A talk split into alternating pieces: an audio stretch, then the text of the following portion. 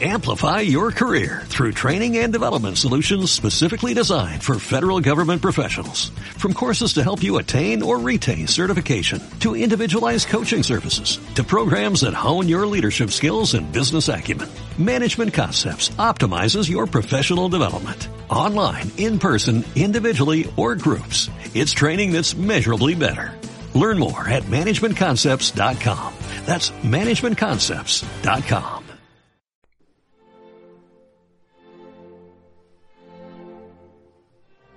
Una jugada tranquila. Posicional. En relación con una jugada, maniobra o estilo de juego regidos por consideraciones estratégicas en lugar de tácticas. Por lo tanto, es probable que una jugada posicional también sea una jugada tranquila. Jugada tranquila. Aquella que no da jaque, no mata ni supone una amenaza directa. Al parecer, esta jugada concede a las negras una mayor libertad de acción. Edward R. Brace, An Illustrated Dictionary of Chess. Sonaba un teléfono. Levanté la cabeza y miré alrededor. Tardé unos segundos en darme cuenta de que aún estaba en el centro de datos de Panam. Todavía era Nochevieja. El reloj de pared que había en el otro extremo de la sala marcaba las once y cuarto. Seguía nevando. Había dormido durante más de una hora. Me sorprendió que nadie respondiera al teléfono. Eché un vistazo al centro de datos, el falso suelo de baldosas blancas que ocultaba kilómetros de cable coaxial amontonado como lombrices en las entrañas del edificio. No había un alma, la sala parecía un depósito de cadáveres. Entonces recordé que había dicho a los encargados de las máquinas que podían descansar un rato, que yo vigilaría los aparatos, pero ya habían pasado varias horas. Cuando me levanté de mala gana para dirigirme al puesto de control, recordé que las palabras de los encargados me habían llamado la atención. Habían preguntado ¿Le molesta que vayamos a la cámara de las cintas para esmaltar la cocina? ¿Qué cocina? Llegué al puesto de control donde estaban los tableros de mandos y las consolas de las máquinas de esa planta, y conecté con las puertas de seguridad y las trampas de todo el edificio. Apreté el botón de la línea telefónica que parpadeaba. También vi una luz roja en la máquina 63, que indicaba que era necesario montar la cinta. Llamé a la cámara de las cintas para solicitar la presencia de un encargado. Contesté al teléfono y me froté los ojos soñolienta. Turno nocturno de Panam, dije. ¿Te das cuenta? Preguntó una voz melosa con un inconfundible acento británico de clase alta. Te dije que estaba trabajando. Siempre está trabajando.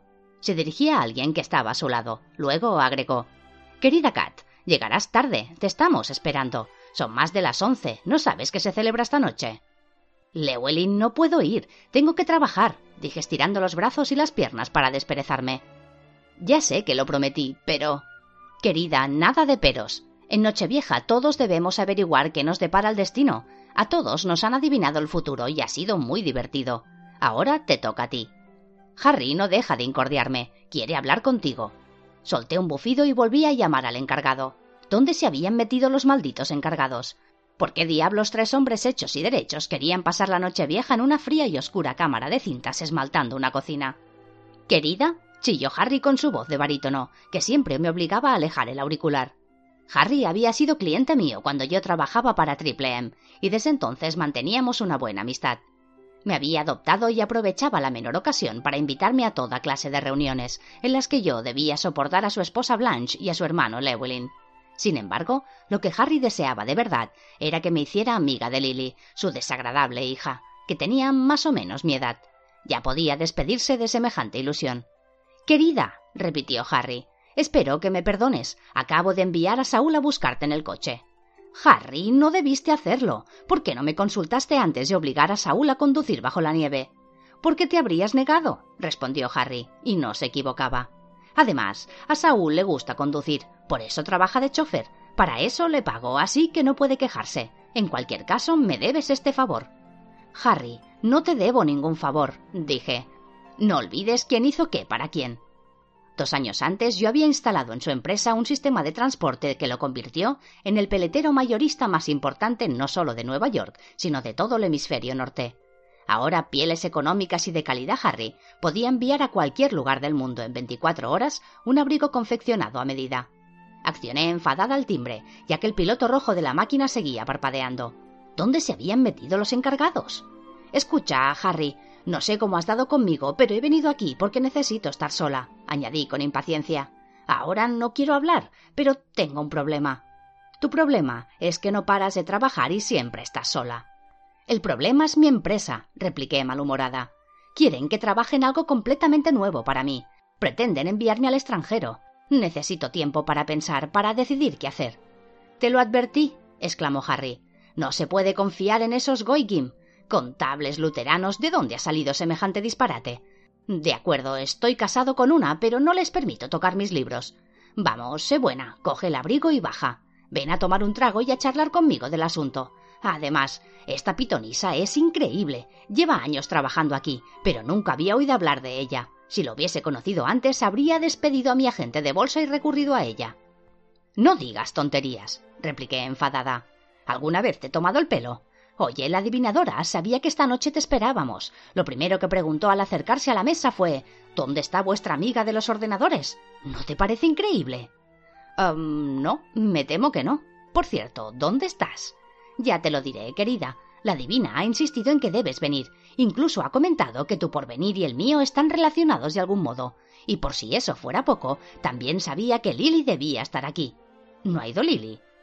Aunque me pregunté cómo era posible que su única hija lo dejara en la estacada en Nochevieja. Lily debía saber que se sentiría muy apenado. Hijas, ¿qué se puede hacer con ellas? A mi cuñado y a mí no se nos da demasiado bien el papel de alma de la fiesta. Ay, está bien, iré, accedí. Fabuloso. Sabía que vendrías. Espera Saúl en la puerta y cuando llegues recibirás un fuerte abrazo.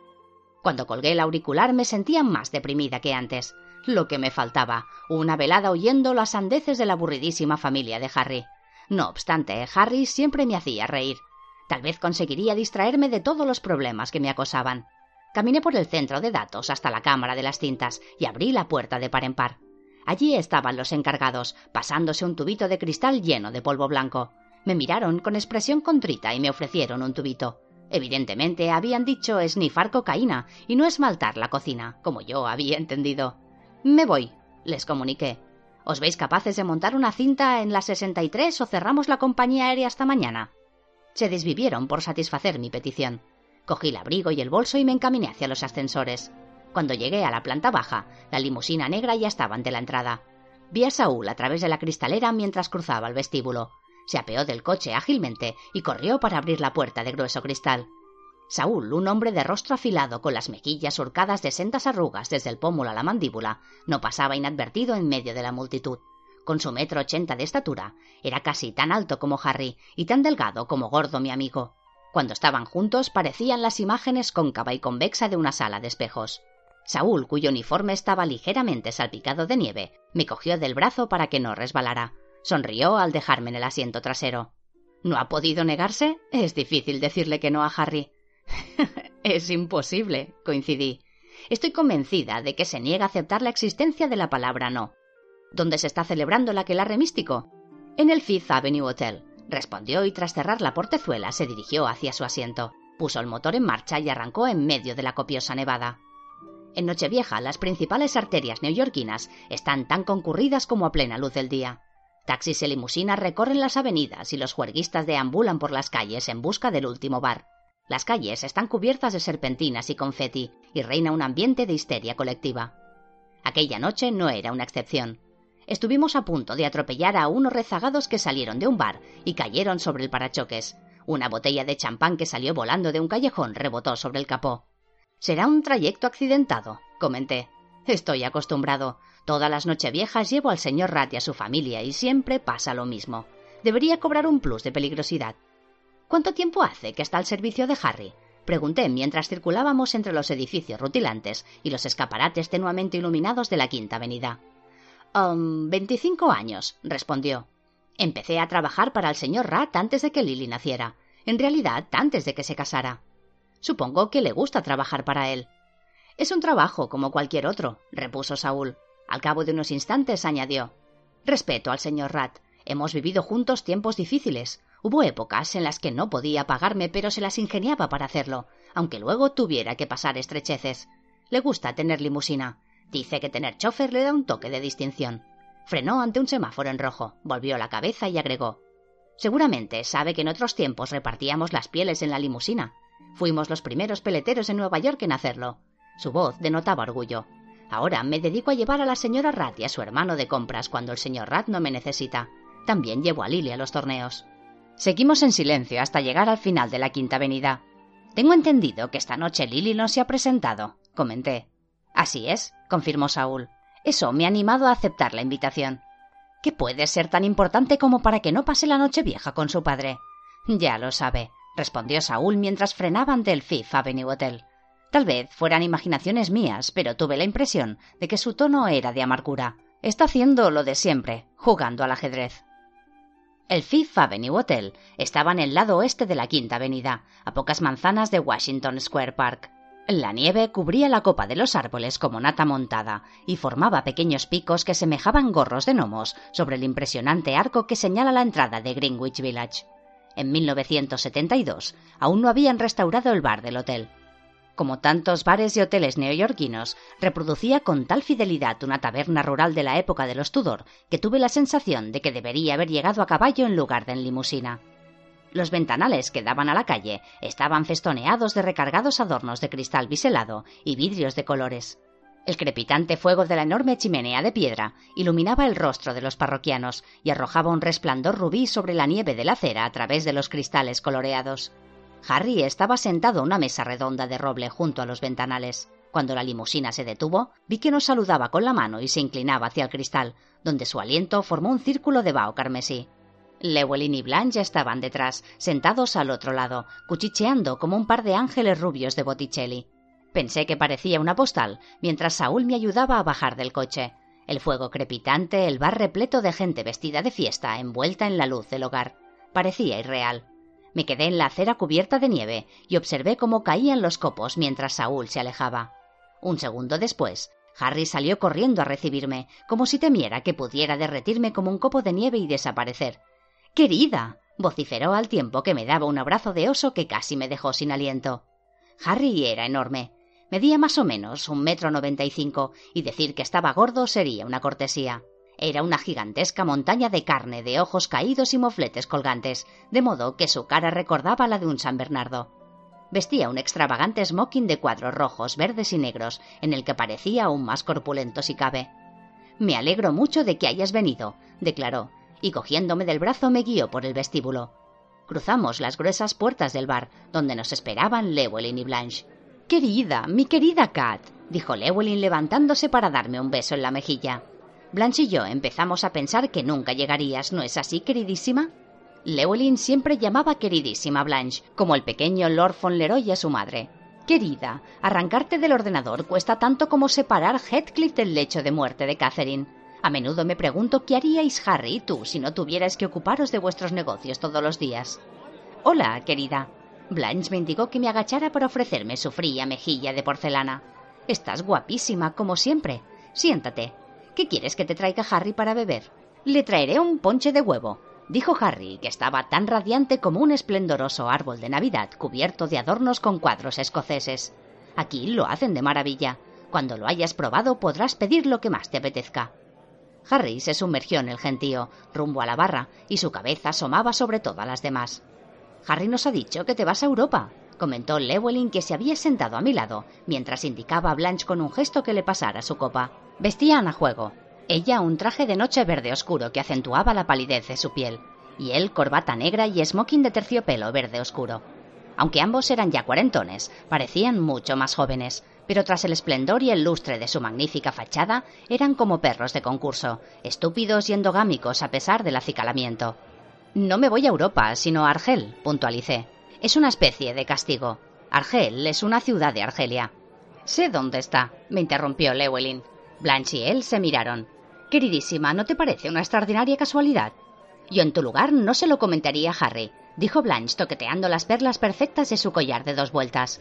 Siente una gran animadversión hacia los árabes. Tendrías que oírlo. No te gustará, dictaminó Llewellyn. Es un país horrible. Pobreza, mugre y cucarachas. Por no hablar del cuscús. Una asquerosa bazofia a base de pasta hervida y cordero lleno de grasa.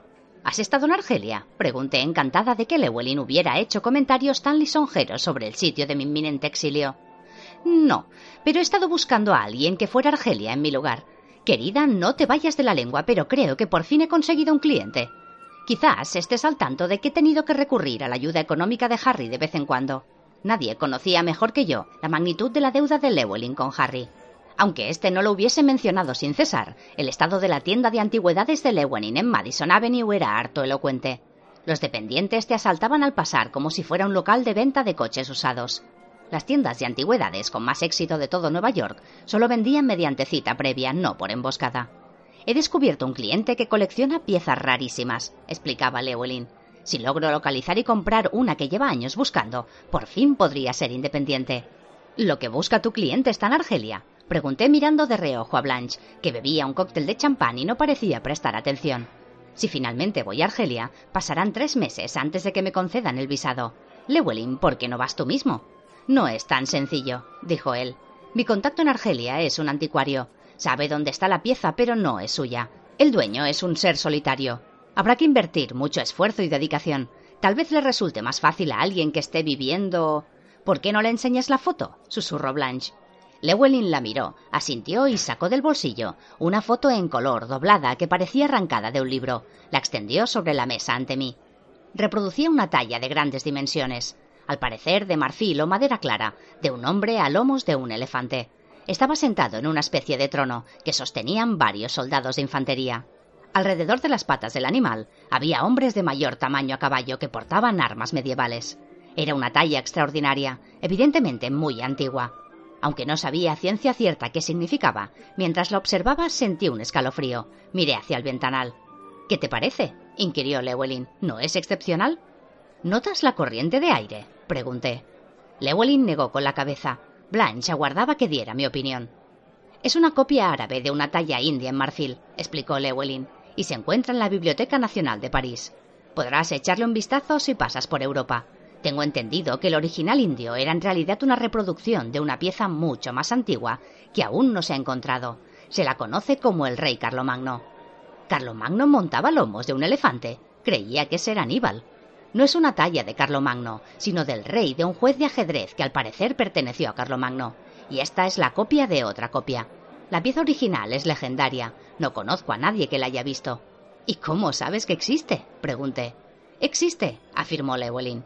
En la leyenda de Carlomagno se describe el juego completo de ajedrez. Mi cliente ya ha comprado varias piezas de la colección y desea completarla. Está dispuesto a pagar cifras astronómicas por las que le faltan. Solo quiere permanecer en el anonimato. Querida mía, todo esto es confidencial. Según la información que poseo, los originales son de oro de 24 quilates con piedras preciosas incrustadas. Miré a Llewellyn sin saber si le había entendido bien. Luego comprendí lo que tramaba. Llewellyn, en todos los países hay leyes que prohíben sacar oro y joyas del territorio, por no hablar de objetos de gran valor histórico. ¿Te has vuelto loco o pretendes que me encierren en una cárcel árabe? Ah, ahí está Harry observó Blanche con calma y se puso en pie como si quisiera estirar sus largas piernas. Llewellyn se apresuró a doblar la foto y se la guardó en el bolsillo. Ni una sola palabra a mi cuñado, susurró. Volveremos a hablar antes de que partas hacia Argel. Si te interesa, puede que haya un buen pastón para los dos. Meneé la cabeza y me levanté cuando Harry se acercó con una bandeja con vasos. Vaya, vaya, dijo Llewellyn. Aquí está Harry con el ponche de huevo. Ha traído uno para cada uno. ¡Qué generoso! Se inclinó hacia mí y susurró. Aborrezco el ponche de huevo. Es pura bazofia. Cogió la bandeja de manos de Harry y lo ayudó a repartir los vasos. Blanche consultó su reloj de pulseras salpicado de gemas y dijo Querido, puesto que Harry ha vuelto y ya estamos todos, ¿por qué no vas a buscar a la pitonisa? Son las doce menos cuarto, y Kat debería conocer su porvenir antes de que comience el año nuevo. Llewellyn asintió y se alejó, encantado de librarse del ponche de huevo. Harry lo miró receloso y comentó a Blanche Es sorprendente. Llevamos 25 años de casados y todos los años durante las fiestas de Navidad me he preguntado quién echa el ponche en las macetas. Está delicioso, dije. Era una bebida espesa y cremosa con un delicioso sabor alcohol. Tu bendito hermano, prosiguió Harry, durante todos estos años lo he mantenido y él se ha dedicado a echar en las macetas el ponche de huevo que preparó.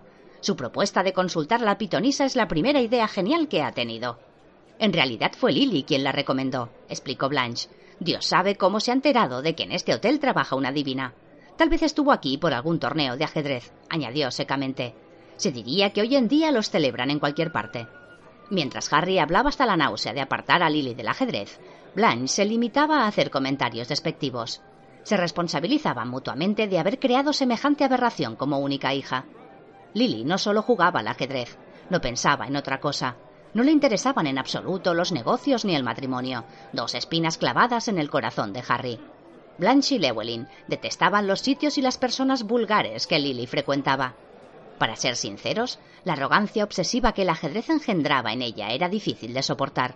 Solo se sentía realizada en la vida moviendo una serie de piezas de madera sobre un tablero. En mi opinión, la actitud de su familia estaba justificada. Te contaré lo que me dijo la pitonisa de Lily, dijo Harry haciendo caso omiso de su esposa. Dijo que una mujer joven que no forma parte de la familia desempeñaría un importante papel en mi vida. Como puedes imaginar, a Harry le encantó, comentó Blanche con una sonrisa.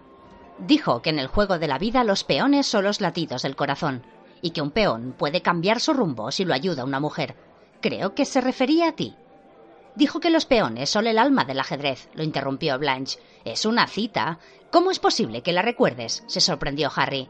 Porque Lou la apuntó para mí en una servilleta, respondió Blanche. En el juego de la vida, los peones son el alma del ajedrez. Hasta un humilde peón puede mudar de vestimenta. Alguien que amas cambiará el curso de las cosas. La mujer que la devuelva al redil cortará los vínculos conocidos y provocará el fin presagiado. Blanche dobló la servilleta y bebió un sorbo de champán sin mirarnos. ¿Te das cuenta? preguntó Harry eufórico. Según mi interpretación, significa que obrarás un milagro. Lograrás que durante una temporada Lily deje el ajedrez y lleve una vida normal. Yo en tu lugar no echaría las campanas al vuelo, apuntó Blanche con cierta frialdad. En ese momento apareció Llewellyn tirando de la pitonisa. Harry se levantó para que la mujer se sentara a mi lado. Al principio creí que me estaban gastando una broma. La divina era un ser estrafalario, una auténtica antiguaya. Tenía el cuerpo encorvado y llevaba el pelo cardado en forma de burbuja. Parecía una peluca. Me observó a través de sus lentes rodeadas de una montura en forma de ala de murciélago y tachonada de falsa pedrería. Las llevaba colgadas del cuello en una larga cadena de tiras de colores entrelazadas, como las que hacen los niños. Vestía un suéter rosa recamado de aljófares en forma de margaritas, pantalón verde holgado y zapatillas rosas con la marca Mimsy cosida en el empeine. Llevaba una carpeta con sujetapapeles que consultaba de vez en cuando, como si estuviera en una partida de bolos y llevara la cuenta de los tantos que se apuntaban los jugadores. Además, mascaba un chicle de Juicy Fruit, cuyo aroma me llegaba a la nariz cada vez que abría la boca. ¿Es vuestra amiga? preguntó con voz aguda. Harry asintió y le entregó cierta cantidad de dinero que la pitonisa colocó en el sujetapapeles antes de hacer una anotación. Luego se sentó entre Harry y yo y me miró. Querida, limítate a sentir si lo que dice es correcto, me pidió Harry. Podrías distraerla, sí. ¿Quién se ocupa de adivinar el porvenir? espetó la vieja sin dejar de observarme a través de las gafas con sus ojillos redondos y brillantes. Dicho esto, permaneció un buen rato en silencio. Al parecer no tenía prisa en decirme qué me deparaba el destino. Al cabo de unos minutos, todos nos pusimos nerviosos. ¿No debería leerme la mano? pregunté. No debes hablar, exclamaron Harry y Llewellyn a la vez. Silencio, ordenó la pitonisa con tono malhumorado. Es un caso complicado. Necesito concentrarme. Desde luego, parecía muy concentrada. No me quitaba los ojos de encima desde que se había sentado. Miré el reloj de Harry. Faltaban siete minutos para las doce. La pitonisa no se movía, parecía una estatua de piedra. El entusiasmo crecía en el bar a medida que se acercaba la medianoche. La gente hablaba a voces, hacía girar las botellas en las champañeras y probaba los matasuegras, mientras se repartían bolsas de cotillón. La tensión del año vivido estaba a punto de estallar como una caja de sorpresas. Recordé las razones por las que preferiría quedarme en casa en Nochevieja. La pitonisa parecía ajena a todo lo que ocurría. No dejaba de mirarme. Aparté la vista. Harry y Llewellyn estaban inclinados, conteniendo la respiración. Blind, repantincada en la silla, observaba impertérrita el perfil de la pitonisa. Cuando volví a mirar a la anciana, advertí que no se había movido. Parecía estar en trance y ver dentro de mí. Clavó la mirada en mis ojos y volví a sentir el escalofrío de antes, pero esta vez parecía proceder de mi interior. No digas nada, me susurró la divina. Tardé un segundo en darme cuenta de que había movido los labios, de que era ella quien había hablado. Harry y Llewellyn se inclinaron aún más para oírla.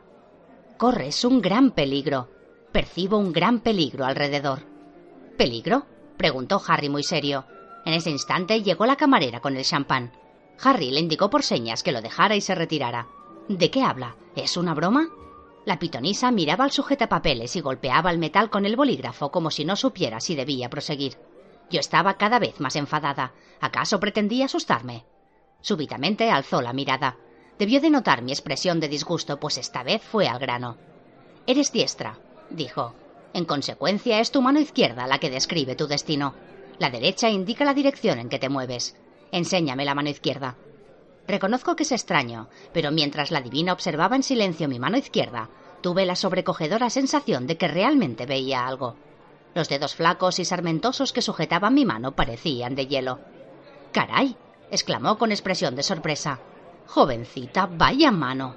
Siguió examinando la palma sin pronunciar palabra y abrió los ojos como platos tras las gafas adornadas con falsa pedrería.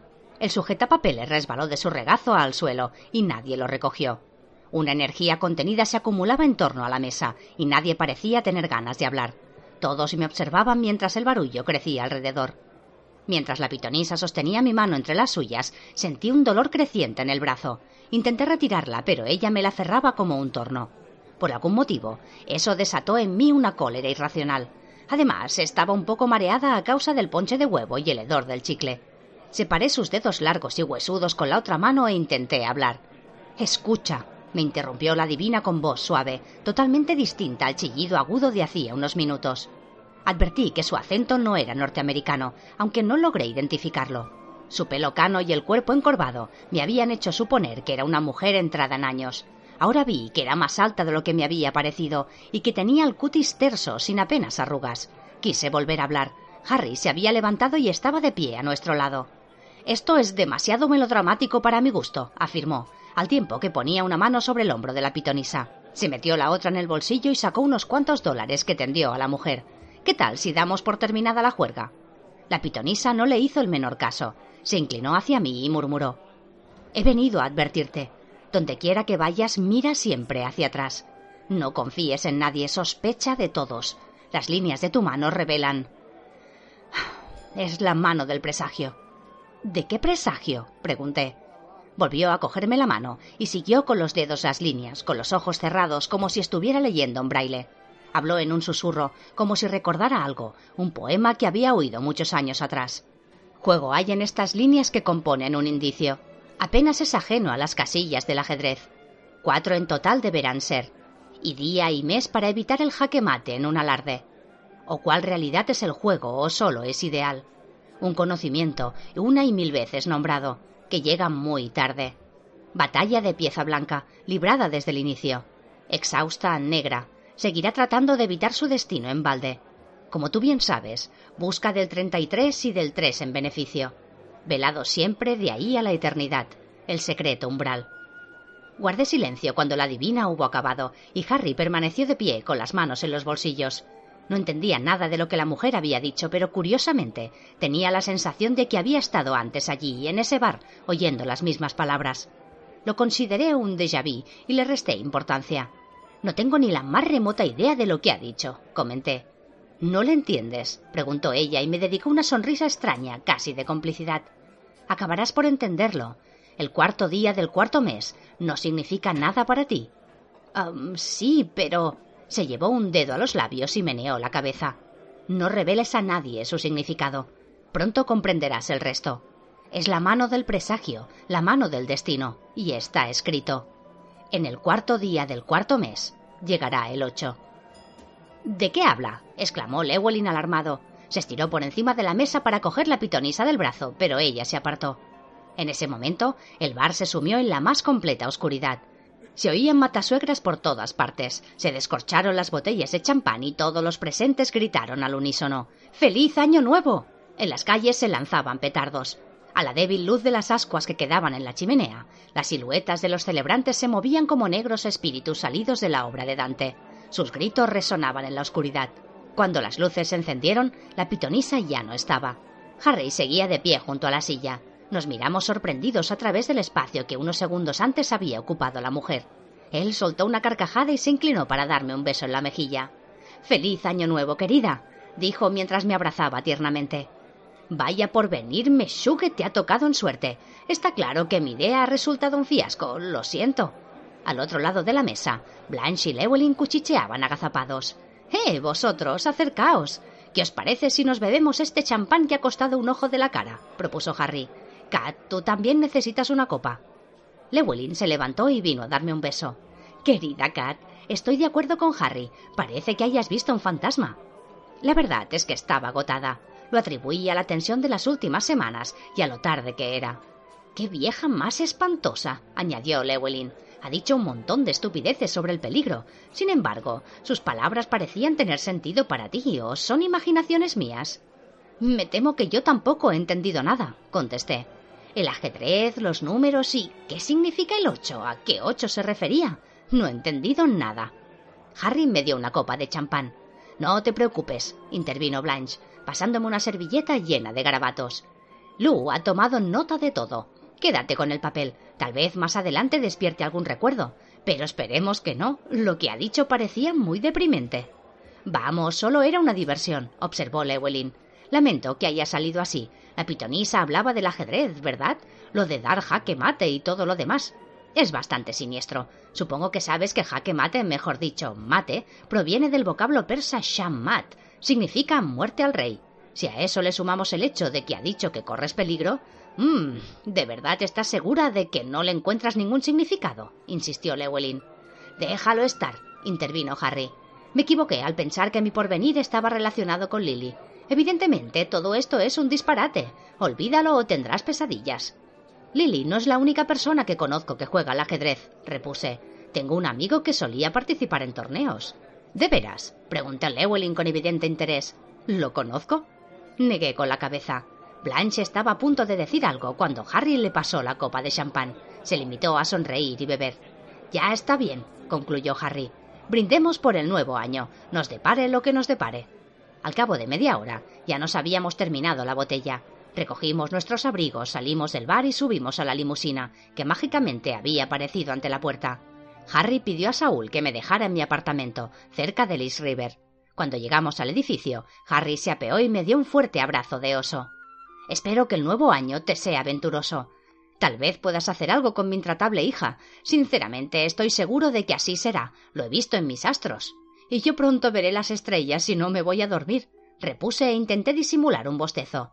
Gracias por el ponche de huevo y el champán.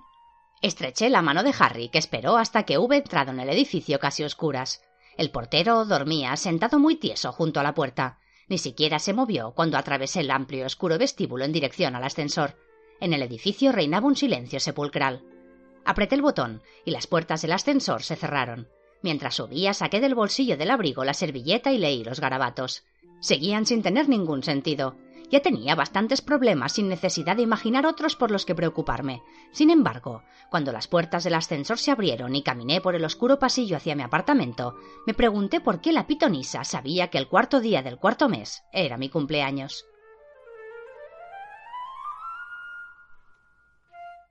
Fiancheto. Los sofins, alfiles, son prelados con cuernos. Se mueven y coben oblicuamente porque casi todos los obispos abusan de su dignidad por codicia. Inocencio III, Papa desde 1198 hasta 1216. Quaedam Moralitas de Escacario. París, verano de 1791. ¡Oh, merde, merde! exclamó Jacques-Louis David. Presa de la frustración, arrojó al suelo su pincel de Marta Cebellina hecho a mano y se puso en pie de un salto. Os he dicho que no os mováis, que no os mováis. El drapeado ya no está en su sitio, se ha ido al garete.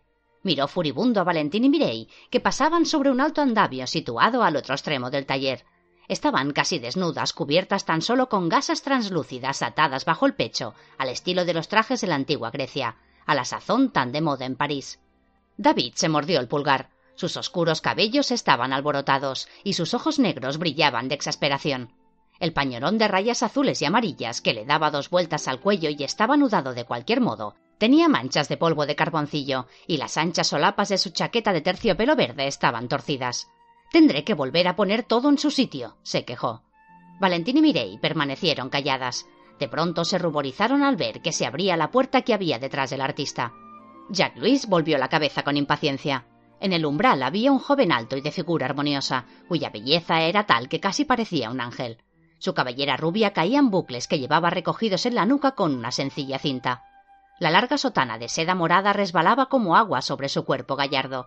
Tenía los ojos de un azul intenso e inquietante. Posó su mirada serena sobre el pintor y esbozó una sonrisa. Espero no interrumpir, dijo desviando la vista hacia el andamio, donde las muchachas parecían un par de cervatillos a punto de huir. Hablaba con la voz suave, la perfecta dicción y el aplomo de las clases altas, de quienes dan por sentado que su presencia merecerá más entusiasmo que aquello que puedan haber interrumpido. Oh, Maurice, eres tú, dijo Jacques Louis con cierta irritación. ¿Quién te ha permitido pasar? Les tengo dicho que no me gusta que me molesten cuando estoy trabajando.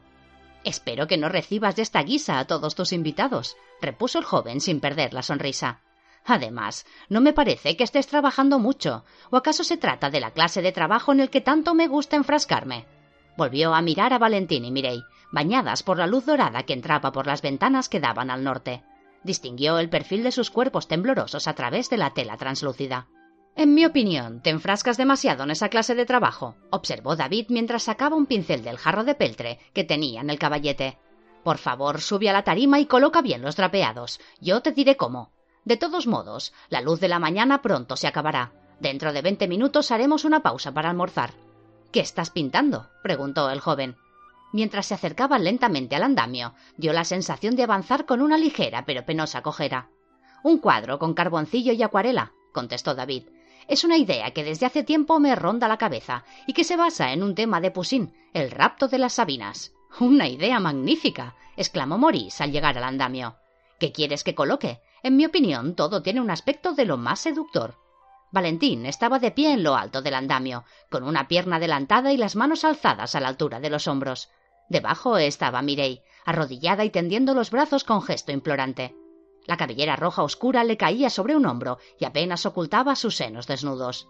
Hay que apartar esos mechones rojos, señaló David desde el otro extremo del taller, mirando hacia el andamio con los ojos entrecerrados y moviendo el pincel en el aire mientras daba las indicaciones. No, no tanto. Que solo tape el pecho izquierdo. El derecho debe quedar a la vista, totalmente al descubierto. Baja un poco el drapeado. Al fin y al cabo, no quieren abrir un convento, sino seducir a las tropas que regresan del campo de batalla. Maurice obedeció, pero la mano le tembló al tirar de la vaporosa tela. Quítate de en medio, por el amor de Dios, quítate de en medio para que pueda verlo. ¿Quién es el artista? exclamó David. Maurice se hizo a un lado y esbozó una sonrisa. Nunca había visto adolescentes más hermosas y se preguntó de dónde las había sacado David. Se sabía que las damas de la sociedad hacían cola en la puerta de su taller con la esperanza de que las retratara como femme fatal griegas en cualquiera de sus famosos lienzos. Pero estas niñas eran demasiado tiernas e inexpertas para formar parte de la hita nobleza parisina. Maurice era un experto en el tema. Había acariciado los pechos y los muslos de más damas que cualquier otro hombre de París, y entre sus amantes figuraban las duquesas de Luins, de Fitzjames, la vizcondesa de Laval y la princesa de Baudemont. Todas ellas formaban una especie de club del que siempre era posible hacerse socia. Según se rumoreaba, Maurice había afirmado París es el único sitio donde es más fácil poseer a una mujer que una abadía. Maurice tenía 37 años, aunque aparentaba diez menos, y durante más de dos décadas había extraído provecho de su juvenil apostura. Había corrido mucha agua bajo el Pont Neuf durante ese tiempo, en conjunto muy gozoso y políticamente conveniente. Las amantes le habían servido tanto los salones como los lechos, y pese a que había tenido que adquirir la abadía por sus propios medios, ellas le habían abierto las puertas de las sinecuras políticas que codiciaba y que muy pronto conquistaría. Maurice sabía mejor que nadie que en Francia mandaban las mujeres, aunque las leyes francesas no les permitían heredar el trono, ellas buscaban el poder por otros medios y escogían a sus candidatos de acuerdo con sus intereses. Ahora arregla el trapeado de Valentín, ordenó David con impaciencia. Tendrás que subir al andamio. La escalera está detrás. Maurice subió cojeando los escalones del impresionante andamio, erigido a varios metros del suelo. Se detuvo detrás de Valentín. ¿Así que te llamas Valentín? le susurró al oído. Querida, eres hermosísima, pese a tener nombre de varón. Y vos sois bastante libertino para vestir la sotana morada de obispo, exclamó Valentín con descaro. Dejad de cuchichear, exclamó David. Arregla la tela, pronto cambiará la luz. Maurice se disponía a tocar la gasa cuando David añadió Ah, Maurice, no os he presentado. Son mi sobrina Valentín y su prima Mirey. ¿Tu sobrina? exclamó Maurice soltando la tela como si fuera un asco ardiente. Una sobrina muy cariñosa, precisó el pintor.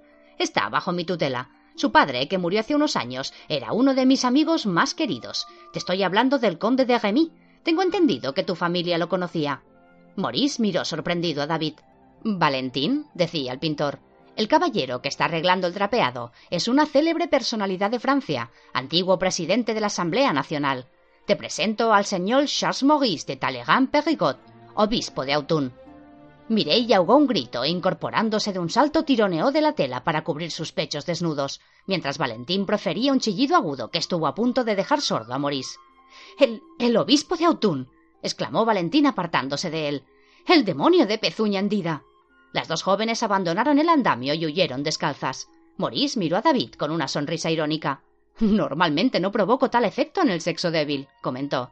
Parece que tu reputación te precede, repuso David. Sentado en el pequeño comedor contiguo al taller, David contemplaba la rue de Bac. De espaldas a las ventanas, Maurice estaba rígidamente sentado en una de las sillas de raso, de rayas rojas y blancas, que rodeaban la mesa de caoba. Sobre esta había varias fuentes y algunos candelabros de bronce, así como un servicio para cuatro comensales formado por hermosos platos adornados con aves y flores. Semejante reacción era imprevisible. Observó David, que estaba pelando una naranja con las manos. Te pido disculpas. De todos modos, he subido y han accedido a cambiarse y bajar a comer. ¿Cómo es que te has convertido en tutor de semejante beldad? preguntó Maurice y tras agitar el vino en la copa bebió un sorbo. Parece demasiada alegría para un hombre solitario, y es casi un derroche para alguien como tú. David lo miró. Estoy totalmente de acuerdo, convino. No sé qué hacer. He recorrido todo París en busca de una institutriz adecuada para que se ocupe de su educación. Mi esposa se marchó a Bruselas hace unos meses y desde entonces estoy desesperado. ¿Su partida tuvo algo que ver con la llegada de tus bellas sobrinas? preguntó Talleyrand, y sonrió al pensar en el aprieto en el que se veía David mientras hacía girar su copa. En absoluto, respondió el pintor con gran pesadumbre. Mi esposa y su familia son monárquicos acérrimos. Desaprueban que forme parte de la Asamblea. Opinan que un artista burgués como yo, un pintor apoyado por la monarquía, no debería defender públicamente la revolución. Mi matrimonio ha sufrido graves tensiones desde la toma de la Bastilla. Mi esposa exige que renuncie a mi puesto en la Asamblea y que abandone mi pintura política. Ha impuesto esas condiciones para su regreso. Mi querido amigo, cuando en Roma descubriste el juramento de los Horacios, las multitudes se apiñaron ante tu taller de la Piazza del Popolo para esparcir flores ante el cuadro. Fue la primera obra maestra de la nueva República, y tú eres su artista predilecto. Lo sé, pero mi esposa no lo comprende. David suspiró. Se fue a Bruselas con los niños y hasta quiso llevarse a mis pupilas. Sin embargo, según el acuerdo que firmé con la abadesa, deben permanecer en París y recibo una generosa remuneración por cumplirlo. Además, este es mi mundo. ¿Qué abadesa? Tus pupilas son monjas. Maurice estuvo a punto de soltar una carcajada. ¡Qué maravillosa locura! Han dejado dos jóvenes esposas de Cristo al cuidado de un hombre de cuarenta y tres años que no tiene un parentesco cercano con ellas. ¿En qué estaría pensando la abadesa? No, no son monjas. No han pronunciado los votos, a diferencia de ti afirmó David con mordacidad. Al parecer fue la anciana y adusta abadesa quien les dijo que tú eres la encarnación del demonio. Debo admitir que no he llevado una vida muy santa, reconoció Maurice. De todos modos, me sorprende que una abadesa de provincia sepa de mi vida y milagros. He intentado ser discreto. Si llamas discreción a inundar Francia de críos no reconocidos al tiempo que das la extrema unción y afirmas ser sacerdote, no sé qué podemos considerar descaro. Nunca quise ser sacerdote, dijo Maurice con pesar. Cada uno ha de apechugar con lo suyo. El día que me quite esta sotana de una vez por todas, me sentiré realmente puro por primera vez. En ese momento, Valentín y Mireille entraron en el pequeño comedor. Vestían la sencilla ropa de viaje gris que les había dado la abadesa. Solo sus relucientes melenas añadían una nota de color. Ambos hombres se pusieron en pie para recibirlas, y David apartó dos sillas de la mesa. Llevamos esperando casi un cuarto de hora, la regañó David. Espero que ahora os comportéis como es debido y procuréis ser amables con Monseñor. Al margen de lo que hayáis oído sobre él, estoy convencido de que perderá importancia frente a la verdad. Además, es nuestro invitado. ¿Os han dicho que soy un vampiro? preguntó Tailerán educadamente. ¿Y que bebo sangre de niños? Así es, monseñor, respondió Valentín. Y que tenéis la pezuña hendida, puesto que cojeáis debe de ser cierto. Valentín, eres muy descortés, la reprendió Mirey. David apoyó la cabeza sobre las manos.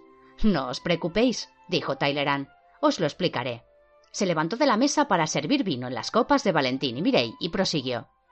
Cuando era pequeño, mi familia me puso al cuidado de una ama de cría, una campesina ignorante. Un día me dejó encima del tocador, caí y me rompí el pie. Como a la mujer le daba miedo informar del accidente a mis padres, el pie no acabó de curar bien. Puesto que mi madre no estaba lo bastante interesada en ocuparse de mí, el pie creció torcido y luego fue demasiado tarde para corregirlo. Esta es la historia de mi cojera. Carece de misterio, ¿verdad? ¿Os duele mucho? preguntó Mirei. El pie. No, no me duele, pero sí las consecuencias del accidente. Tylerán esbozó una sonrisa de amargura. Por su culpa perdí el derecho de primogenitura. Mi madre dio a luz a otros dos varones y pasó mis derechos a mi hermano Archimbaud y en segundo lugar a Boson. No deseaba que un lisiado heredara el antiguo título de Tyleran Perigot. La última vez que la vi fue cuando fue a protestar en Autumn por mi nombramiento de obispo.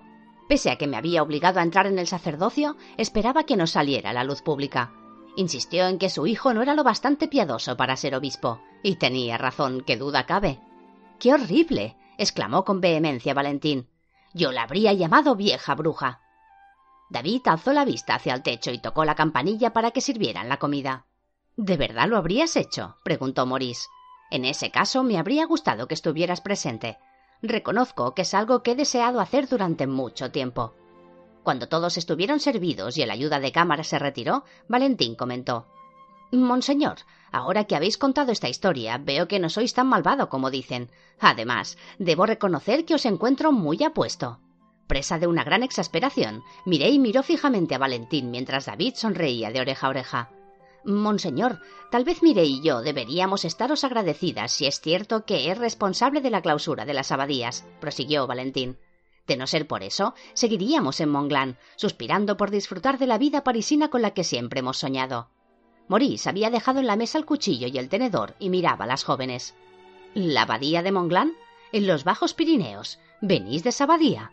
¿Por qué la habéis dejado? Su expresión y la vehemencia de sus preguntas hicieron que Valentín comprendiera que había cometido un lamentable error. Pese a su apostura y encanto, Tylerán era el obispo de Autun, el hombre contra el que les había precavido la abadesa. Si se enteraba de que las dos primas no solo conocían la existencia del ajedrez de Monglán, sino que habían ayudado a sacar las piezas de la abadía, no descansaría hasta arrancarles la información.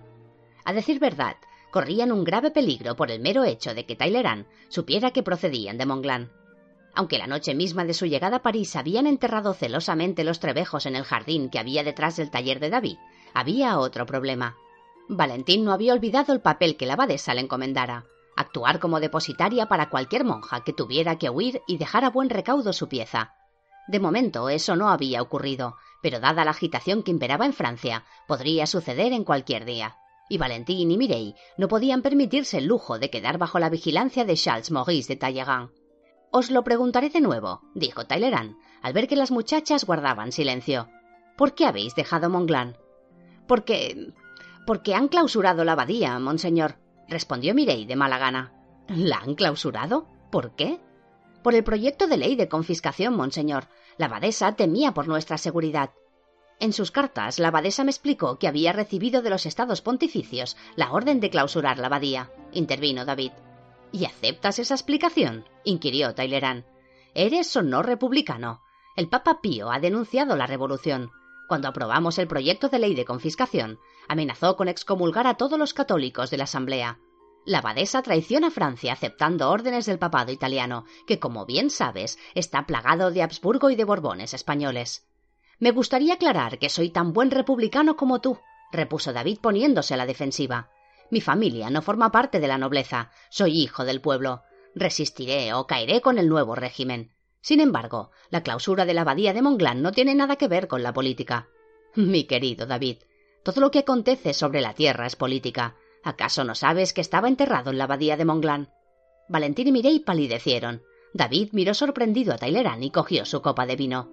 Patrañas, dijo con una sonrisa desdeñosa. ¿Estás seguro? preguntó Tylerán. Miró con gesto inquisitivo a las jóvenes. Luego alzó su copa de vino y bebió un sorbo, absorto en sus pensamientos. Por fin cogió los cubiertos y siguió comiendo. Valentín y Mirey estaban petrificadas en sus asientos sin probar bocado. Parece que tus sobrinas han perdido el apetito, comentó Tallerán. David miró a las chicas. Bueno, ¿qué os pasa? preguntó. No me diréis que creéis en esas sandeces. Ah, no, tío, respondió Mireille en voz baja. Sabemos que es pura superchería. Por supuesto, no es más que una antigua leyenda, ¿verdad? preguntó Talleyrand volviendo a hacer gala de su encanto. Tengo la sensación de que habéis oído hablar de ella.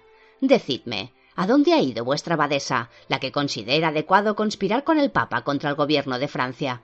Por el amor de Dios, morís, lo increpó David irritado. Diríase que te has preparado para ser inquisidor. Te diré a dónde ha ido, y espero que no se hable más del asunto. Se ha marchado a Rusia. Tallerán guardó silencio durante unos segundos y esbozó una sonrisa, como si recordara algo que le resultaba divertido. Creo que tienes razón, David, repuso. Dime, ¿tus encantadoras sobrinas ya han ido a la ópera? No, monseñor, se apresuró a responder Valentín.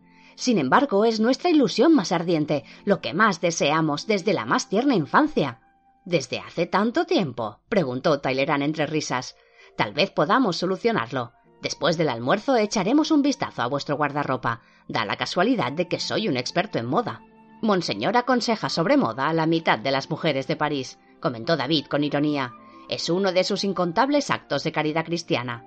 Os contaré la historia de la vez en que me ocupé del peinado de María Antonieta para un baile de disfraces. También diseñé su atuendo. No la reconocieron ni sus amantes, por no mencionar al rey. Tío, ¿podemos pedir a Monseñor que haga otro tanto para nosotras? suplicó Valentín, que experimentaba un gran alivio porque la conversación había derivado hacia un tema más frívolo y a la vez menos peligroso. Tenéis un aspecto arrebatador tal como estáis. Talleyrand sonrió. No obstante, veremos qué podemos hacer para superar a la naturaleza. Por fortuna, tengo una amiga que tiene a su servicio a los mejores modistos de París. ¿Habéis oído hablar de Madame de Stael? Todos en París habían oído hablar de Germaine de Stael como pronto descubrieron Valentín y Mireille. Cuando entraron detrás de la dama en el palco dorado y azul de la ópera comique, vieron que todas las cabezas empolvadas se volvían. La florinata de la sociedad parisina ocupaba los abarrotados palcos que se alzaban hasta el techo del teatro, excesivamente caldeado. Al ver la profusión de joyas, perlas y encajes, nadie habría dicho que en las calles todavía se luchaba por la revolución, que la familia real languidecía prisionera en palacio, que todas las mañanas carretones repletos de miembros de la nobleza y del clero traqueteaban sobre el empedrado rumbo a la insaciable guillotina. En el anfiteatro todo era esplendor y regocijo, y Germaine d'Estel, la joven gran dama de París, era la más espléndida de los presentes. Valentín había averiguado cuánto de ella podía saberse interrogando a los criados de su tío Jacques Louis. Le habían contado que Madame de era hija del suizo Jacques Necker, genial ministro de Finanzas, dos veces desterrado por Luis XVI y dos veces recuperado para el cargo por petición expresa del pueblo francés. Susan Necker, su madre, había tenido durante veinte años el salón más influyente de París, en el que Germaine había brillado como una estrella. Millonaria por derecho propio, a los veinte años Germaine había comprado un marido, el barón Eric Stell von Holstein, empobrecido embajador de Suecia en Francia. Siguiendo los pasos de su madre, inauguró su propio salón en la embajada sueca y se lanzó de lleno a la política. Sus estancias estaban repletas de lumbreras de la política y la cultura francesas. Lafayette, Condorcet, Narbonne, Talleyrand, Madame de Staël abrazó la filosofía de la revolución. Todas las decisiones políticas importantes de su época se fraguaron entre las paredes forradas de seda de su salón decisiones que tomaron personalidades que solo ella era capaz de reunir, y ahora a sus 25 años probablemente era la mujer más poderosa de Francia. Mientras Talleyrand se movía renqueando por el palco, donde las tres mujeres ya se habían acomodado, Valentín y Mireille observaban a Madame de Stael. La dama ofrecía un aspecto imponente, con su vestido escotado de encaje negro y dorado, que resaltaba sus rollizos brazos, sus anchos hombros y su gruesa cintura lucía un collar de pesados camaceos rodeados de rubíes y el exótico turbante dorado que era su sello. Se inclinó hacia Valentín, sentada a su lado, y le comentó con su voz sonora que todos pudieron oír. Querida, mañana por la mañana tendré a todo París a la puerta de mi casa preguntando quiénes sois. Será un escándalo delicioso, y estoy segura de que vuestro acompañante lo sabe, pues de lo contrario habría elegido un atuendo más apropiado para vosotras. Madame, ¿no os agradan nuestros vestidos? preguntó Valentín preocupada. Querida, las dos estáis preciosas, aseguró Germain con ironía. Pero el color de las vírgenes es el blanco, no el rosa encendido. Y como el señor Talleyrand sabe, aunque los pechos jóvenes siempre están a la última en París, normalmente se usa un pañuelo para cubrir las carnes de las mujeres menores de veinte años. Valentín y Mirel se ruborizaron. A mi manera estoy liberando a Francia, intervino Talleyrand. Germain y él sonrieron. Luego la dama se encogió de hombros. Espero que la ópera te guste, añadió dirigiéndose a Mireille. Es una de mis preferidas. No la he visto desde la infancia. Su compositor, André Philidor, es el mejor maestro de ajedrez de toda Europa. Ha jugado con reyes y filósofos y tocado música para ellos. Puede que la música te resulte anticuada, dado que Gluck ha revolucionado la ópera. Resulta aburrido oír tantos recitativos. Madame, es la primera vez que asistimos a la ópera, comentó Valentín. La primera vez, exclamó Germain. Increíble. ¿Dónde os tenía encerradas vuestra familia? En un convento, madame, respondió Mireille educadamente. Germain se la quedó mirando como si jamás hubiese oído hablar de un convento. Al cabo se volvió hacia Talleyrand y le lanzó una mirada furibunda. Mi querido amigo, veo que hay ciertas cosas que no me has explicado. Si hubiera sabido que las pupilas de David se criaron en un convento, no habría elegido una ópera como Tom Jones. Y dirigiéndose a Mireille añadió Espero que no se escandalice. Es una historia inglesa acerca de un hijo ilegítimo. Más vale que aprendan moral a temprana edad, la interrumpió Talleyrand y soltó una carcajada. Tienes razón, comentó Germain apretando sus delgados labios. Si el obispo de Autun continúa siendo su mentor, la información le resultará muy útil. Madame de Stael se volvió hacia el escenario cuando comenzó a elevarse el telón. Creo que ha sido la experiencia más maravillosa de mi vida, dijo Valentín. Después de la ópera habían ido al estudio de Tailegán, en cuya mullida alfombra o estaba sentada la joven, mirando cómo las llamas lamían el cristal de la pantalla de la chimenea. Tallegan estaba rellenado en una gran butaca de moaré azul, con los pies apoyados sobre una otomana junto a Valentín. A unos pasos estaba Mireille, de pie, contemplando el fuego. También es la primera vez que bebemos coñac, añadió Valentín. Recuerda que solo tienes dieciséis años, dijo Tallegan, que tras acercar la nariz a la copa de coñac para aspirar su aroma tomó un trago. Ya habrá tiempo para otras muchas experiencias. Señor Tallegan, ¿cuántos años tenéis? preguntó Valentín. Es una pregunta impertinente, le regañó Mireille. Sabes que no hay que preguntar nunca la edad.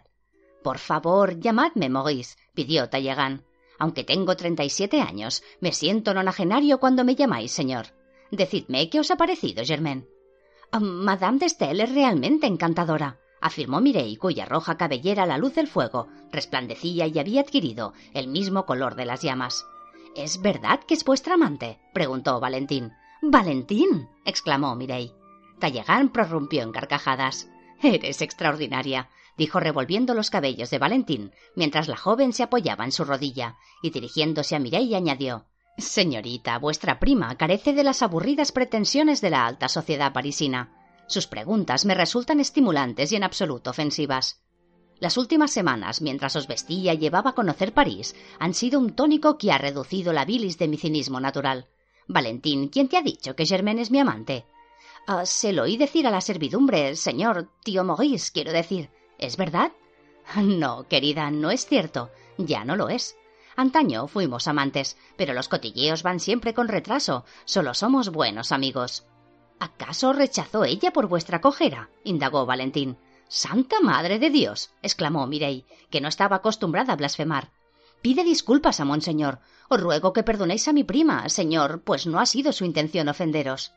La estupefacción de Tallegan era tal que había mudecido. Aunque había dicho que Valentín jamás podría ofenderlo, en Francia nadie había osado referirse públicamente a su deformidad. Tembloroso a causa de una emoción que no sabía definir, se estiró para coger las manos de Valentín y haciéndola sentar en la otomana la abrazó tiernamente. Oh, lo siento muchísimo, tío Maurice, se disculpó Valentín. Le acarició la mejilla con delicadeza y sonrió. Hasta ahora no he tenido ocasión de ver ningún defecto físico. Sería una experiencia muy instructiva si me lo mostráis. Mireis soltó un gemido. Tallegan miraba a Valentín como si no pudiera creer lo que oía. La joven le pellizcó el brazo para alentarlo. Segundos más tarde, el obispo dijo muy serio De acuerdo, si es lo que quieres. Con gran esfuerzo apartó el pie de la otomana y se agachó para quitarse el pesado botín de acero que lo ceñía y le permitía caminar. Valentín estudió la extremidad bajo la débil luz del fuego. El pie estaba tan torcido que la eminencia metatarsiana se hundía y los dedos parecían salir desde abajo. Valentín alzó el pie contrahecho y besó la planta. Tallegán estaba anonadado. Pobre pie. se compadeció Valentín. Cuánto has sufrido y cuán poco lo merecías. Talleyrand se inclinó hacia la joven, le levantó el rostro y depositó un suave beso en sus labios. Por unos instantes la dorada cabellera del obispo y los rizos rubios de la muchacha quedaron entrelazados a la luz del fuego. Eres la única persona que le ha hablado así a mi pie, comentó sonriente Monseñor, y lo has hecho muy feliz. Mientras el obispo observaba el bello rostro angelical de Valentín y sus rizos dorados, a Mireille le costó recordar que era ese hombre que cruelmente, casi en solitario, estaba destruyendo la Iglesia católica en Francia, el hombre que pretendía apoderarse del ajedrez de Monglen. Las velas del estudio de Talleyrand casi se habían consumido. A la agonizante luz del fuego, las esquinas de la larga estancia quedaban sumidas en la oscuridad. Talleyrand consultó el reloj de oro de la repisa de la chimenea y al ver que eran más de las dos de la mañana, se levantó de la butaca contra la que Valentín y Miguel estaban recostadas, con las cabelleras esparcidas sobre las rodillas de Monseñor. Prometí a vuestro tío que os llevaría a casa una hora razonable, les comunicó. Mirad qué hora es. Por favor, tío Morís, no nos obliguéis a irnos todavía, suplicó Valentín. Es la primera vez que participamos en la vida social. Desde que llegamos a París, hemos vivido como si no hubiésemos dejado el convento. Solo un relato más, la apoyó Miguel. Nuestro tío no se enfadará. Se pondrá furioso. Tallegan rió. De todos modos, es demasiado tarde para llevaros a casa. A estas horas, incluso en los mejores barrios hay Saint-Culot borrachos que vagabundean por las calles. Será mejor que envíe el lacayo a casa de vuestro tío para que le entregue una nota. Pediré a Cortia de mi ayuda de cámara que os prepare una habitación. Supongo que preferís dormir juntas. No era del todo cierto que llevarlas a casa fuese peligroso. Talleyrand disponía de muchos criados y la residencia de David no quedaba lejos. Sin embargo, de pronto se había dado cuenta de que no quería devolverlas a su casa, ni ahora ni quizá nunca. Se había dedicado a contarles historias para postergar lo inevitable. Las muchachas, con su cándida frescura, habían despertado sentimientos que no alcanzaba a definir. Nunca había tenido familia y la calidez que sentía en presencia de las jóvenes era una experiencia insólita. ¿De verdad podemos pasar la noche aquí? preguntó Valentín. Se incorporó y pellizcó el brazo de su prima. Mirei parecía indecisa, pero también deseaba quedarse. Por supuesto, respondió Talleyrand y se puso en pie para tirar de la cuerda de la campanilla. Esperemos que por la mañana no se convierta en el último escándalo de París como presagió Germain. El serio Courtiat, vestido aún de libré almidonada, miró primero a las muchachas despeinadas, luego el pie descalzo de su señor, y sin pronunciar palabra las guió escaleras arriba para mostrarles la amplia habitación de huéspedes. ¿Podría conseguirnos, monseñor, unas camisas de noche? preguntó Mirey. Tal vez alguna criada. No os preocupéis, respondió Curiat con suma amabilidad, y les ofreció dos batas de seda adornadas con encajes exquisitos, prendas que sin duda no pertenecían a ninguna criada. El ayuda de cámara abandonó discretamente el cuarto de huéspedes. Cuando Valentín y Miguel se hubieron desvestido, cepillado los cabellos y metido en la cama, que era grande y mullida, y tenía un ornamentado dosel, Talleyrand llamó a la puerta. ¿Estáis cómodas? preguntó, asomando la cabeza. Es el lecho más maravilloso que hemos visto, respondió Miguel cubierta por una pila de dredones. En el convento dormíamos en tablas de madera para mejorar nuestra postura. Doy fe que ha dado un resultado extraordinario. Talleyrand sonrió y se sentó en el pequeño sofá próximo a la cama. Tenéis que contarnos otro cuento, reclamó Valentín. Es muy tarde, observó Talleyrand. Un cuento de fantasmas, exclamó Valentín. Aunque la abadesa no nos permitía oír cuentos de fantasmas, lo cierto es que los contábamos. ¿Conocéis alguno? Lamentablemente no, contestó Talleyrand pesaroso. Como bien sabéis, no tuve una infancia normal. Jamás me contaron historias de fantasmas. Se quedó pensativo unos instantes. Aunque debo reconocer que en una ocasión vi un fantasma. ¿Es cierto? preguntó Valentín. Apretó la mano de Mirey. Las primas estaban muy inquietas. ¿Un, fantasma de verdad? Ahora que lo digo, me doy cuenta de que es absurdo. Talleyrand rió. Debéis prometerme que jamás se lo contaréis a vuestro tío Jacques Louis. Si habláis, me convertiré en el hazme reír de la asamblea. Las chicas se removieron bajo los edredones y juraron no contarlo jamás de los jamases. Talleyrand se repantingó en el sofá, bajo la débil luz de las velas, y comenzó a desgranar su relato. El relato del obispo. Cuando era muy joven, antes de ordenarme sacerdote, dejé Saint-Remy donde está enterrado el famoso rey Clodoveo, para estudiar en la Sorbona. Tras pasar dos años en la famosa universidad, llegó el momento de hacer pública mi vocación. Aunque me sentía incapacitado para ejercer el sacerdocio, sabía que para mi familia supondría un gran escándalo que rechazara la profesión que me habían impuesto. En mi fuero interno siempre supe que mi destino era ser estadista. Bajo la capilla de la Sorbona yacen los restos del más importante estadista de Francia, hombre al que idolatraba. Estoy seguro de que le conocéis. Armand Jean Duplessis, duque de Richelieu, quien mediante una peculiar combinación de religión y política rigió este país con mano férrea durante cerca de veinte años, hasta su muerte acaecida en 1642.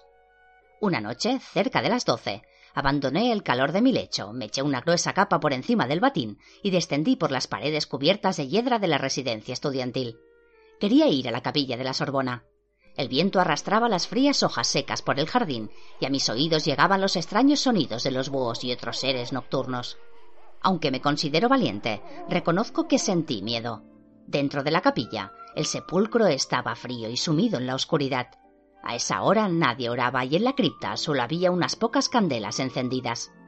Prendí una vela, me arrodillé e imploré al difunto cardenal de Francia que me guiara. En la inmensa cripta oía los latidos de mi corazón mientras exponía la difícil situación en la que me encontraba. Apenas había empezado a pronunciar mi plegaria cuando, para mi asombro, un viento gélido recorrió la estancia y apagó todas las velas. Estaba aterrado. Envuelto en la oscuridad, busqué a tientas otra vela. En ese instante oí un gemido, y del sepulcro se elevó el fantasma pálido y tenebroso del cardenal Richelieu. Su pelo, su piel y sus ropas de gala eran blancos como la nieve y relucientes y totalmente translúcidos. Si yo no hubiese estado arrodillado, seguramente habría caído al suelo. Quedé sin habla, no pude articular palabra. Entonces volví a oír el débil gemido. El fantasma del cardenal me hablaba. Sentí que un escalofrío me recorría la espalda mientras él pronunciaba unas fatídicas palabras con una voz que semejaba el grave tañido de una campana. ¿Por qué me habéis despertado? bramó. El viento me azotaba y todo en torno a mí era oscuridad. Las piernas me temblaban demasiado para ponerme en pie y huir. Traqué saliva y respondí con voz trémula. Cardenal Richelieu, busco consejo. A pesar de vuestra vocación sacerdotal, en vida fuisteis el más importante estadista de Francia. ¿Cómo conseguisteis tanto poder? Os ruego que compartáis conmigo vuestro secreto, pues aspiro a seguir vuestro ejemplo. ¿Vos? Rugió la altanera columna de humo y se irguió hacia el techo como si se sintiera profundamente ofendida. Comenzó a moverse de una pared a otra, como un hombre que se pasea por una habitación. Con cada paso aumentaba de tamaño, hasta que su forma diáfana llenó la cripta, como turbias nubes de tormenta a punto de estallar. Me encogí. Por fin el fantasma habló. El secreto que busqué permanecerá eternamente envuelto en el misterio. El espectro seguía flotando en lo alto de la cripta, y su figura se disipaba a medida que se tornaba más delgada. Su poder está enterrado con Carlomagno. Solo hallé la primera clave y la hice ocultar celosamente. El fantasma parpadeó débilmente como una llama a punto de apagarse. Me incorporé de un salto e hice denodados esfuerzos por impedir que se esfumara. ¿A qué había aludido? ¿Cuál era el secreto enterrado con Carlomagno? A voz en grito para hacerme oír por encima del ulular del viento que devoraba al fantasma, dije Sire, amado cardenal, os ruego que me digáis dónde encontrar la clave que habéis mencionado. Aunque el espectro había desaparecido, oí su voz como un eco que rebotara en un largo, larguísimo corredor. Solo dijo François Marie Arouet. El viento cesó y algunas candelas volvieron a encenderse. Me quedé un rato en la cripta. Al cabo, crucé el jardín de regreso a la residencia estudiantil. Aunque la mañana siguiente estaba dispuesto a creer que la experiencia no había sido más allá de una pesadilla, las hojas secas adheridas a mi capa y el tenue olor a moho que aún desprendía me convencieron de que había sido real. El cardenal afirmaba haber encontrado la primera clave de un misterio, y por algún motivo yo debía buscar esa clave a través del gran poeta y dramaturgo francés François-Marie Arouet, conocido como Voltaire.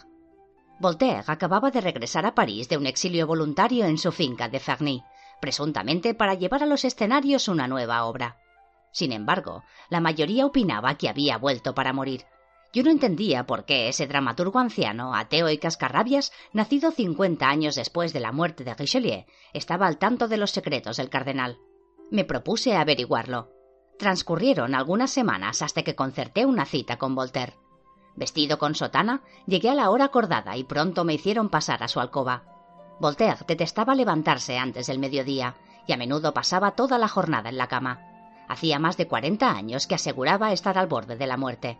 Lo encontré recostado contra las almohadas, con un gorro de lana rosa y una larga toga blanca. Sus ojos, como ascuas en un rostro pálido, sus finos labios y su nariz afilada, hacían que su cara recordara la de un ave rapaz. Los curas revoloteaban por la alcoba ofreciéndole sus servicios, que él rechazaba enérgicamente, como continuaría haciendo hasta exhalar el último suspiro.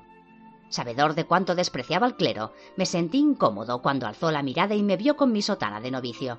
Agitó una mano sarmentosa por encima de las sábanas y dirigiéndose a los sacerdotes dijo Por favor, dejadnos a solas. Esperaba a este joven. Es un emisario del cardenal Richelieu. Soltó una carcajada aguda, casi femenina, mientras los curas volvían la cabeza para mirarme y abandonaban presurosos la alcoba. Voltaire me invitó a tomar asiento. Es para mí un misterio por qué el viejo y pretencioso fantasma se niega a permanecer en su tumba, afirmó Voltaire exasperado. Como ateo, me resulta muy desagradable que un cura muerto siga flotando y aconsejando a los jóvenes que me visiten. Siempre distingo a sus enviados por esa inclinación babeante y metafísica de la boca, por la vana inquietud de su mirada como la vuestra. Si en Ferney el tráfago de visitantes era denso, aquí en París es una verdadera avalancha. Reprimí la irritación que me producía ser descrito de semejante manera. Me sorprendió y alarmó que Voltaire hubiese adivinado el motivo de mi visita, pues daba a entender que otros habían buscado lo mismo que yo. Me gustaría atravesar el corazón de ese hombre con una estaca, agregó Voltaire. Entonces quizá podría tener un poco de paz. Estaba muy alterado y le sobrevino un acceso de tos. Vi que escupía sangre e intenté ayudarlo, pero me apartó.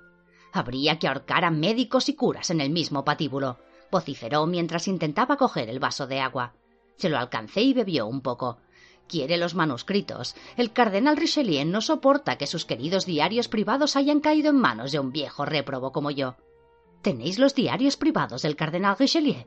Sí, Hace muchos años, cuando todavía era joven, me apresaron por subversión contra la corona, en virtud de un modesto poema que escribí sobre la vida amorosa del monarca. Mientras me pudría entre rejas, un acaudalado mecenas me entregó unos diarios para que los descifrara. Llevaban años en poder de su familia, pero estaban escritos con una clave secreta que nadie conocía. Como yo no tenía nada mejor que hacer, los descifré y descubrí muchas cosas interesantes sobre nuestro querido cardenal.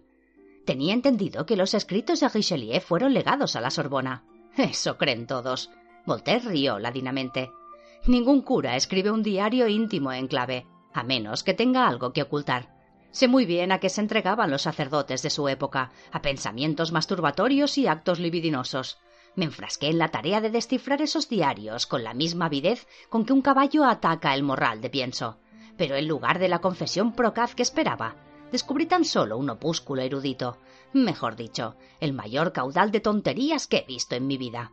Voltaire empezó a toser de tal modo que pensé que debía llamar a un sacerdote porque yo no estaba facultado para administrar los últimos sacramentos. Después de emitir un espantoso sonido que parecía el estertor de la muerte, me pidió que le acercara varios chales.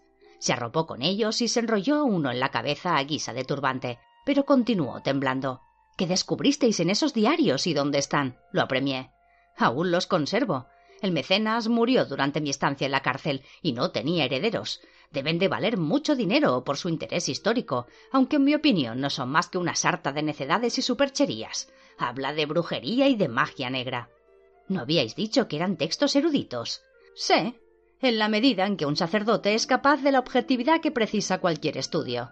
Veréis, cuando no enviaba ejércitos contra todas las naciones de Europa, el cardenal Richelieu consagraba su vida al estudio del poder. El objeto de sus estudios secretos giraba en torno a. ¿Por casualidad habéis oído hablar del ajedrez de Monglán?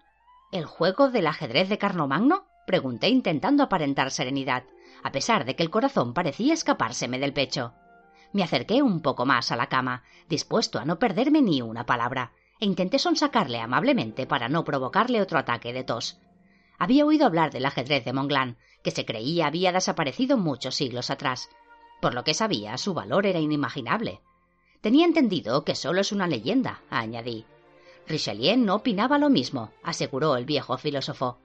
Sus diarios abarcaban mil doscientas páginas de investigación sobre sus orígenes y significado.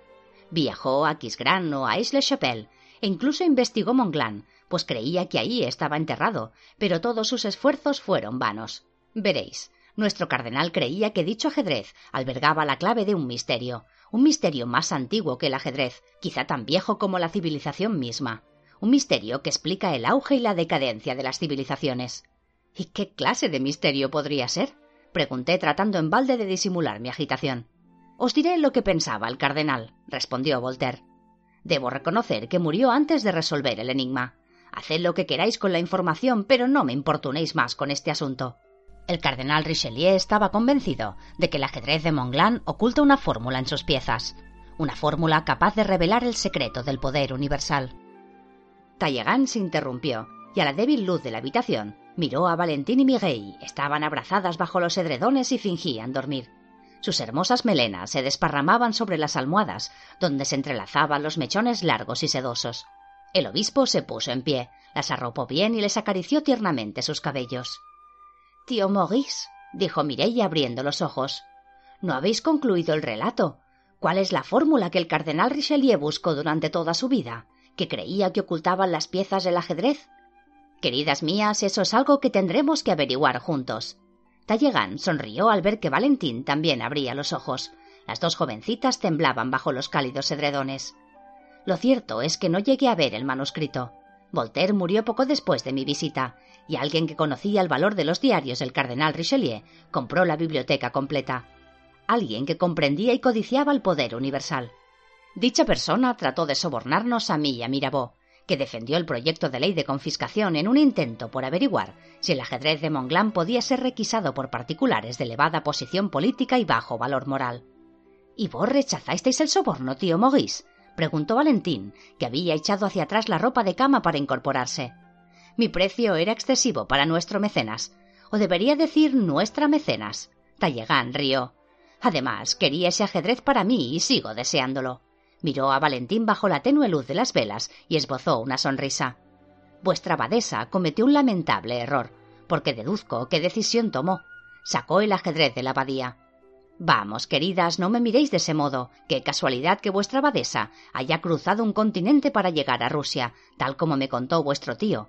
Habida cuenta de que la persona que compró la biblioteca de Voltaire, la que trató de sobornarnos a Mirabeau y a mí, la que durante los últimos cuarenta años ha intentado apoderarse del ajedrez, es ni más ni menos que Catalina la Grande, emperatriz de todas las Rusias.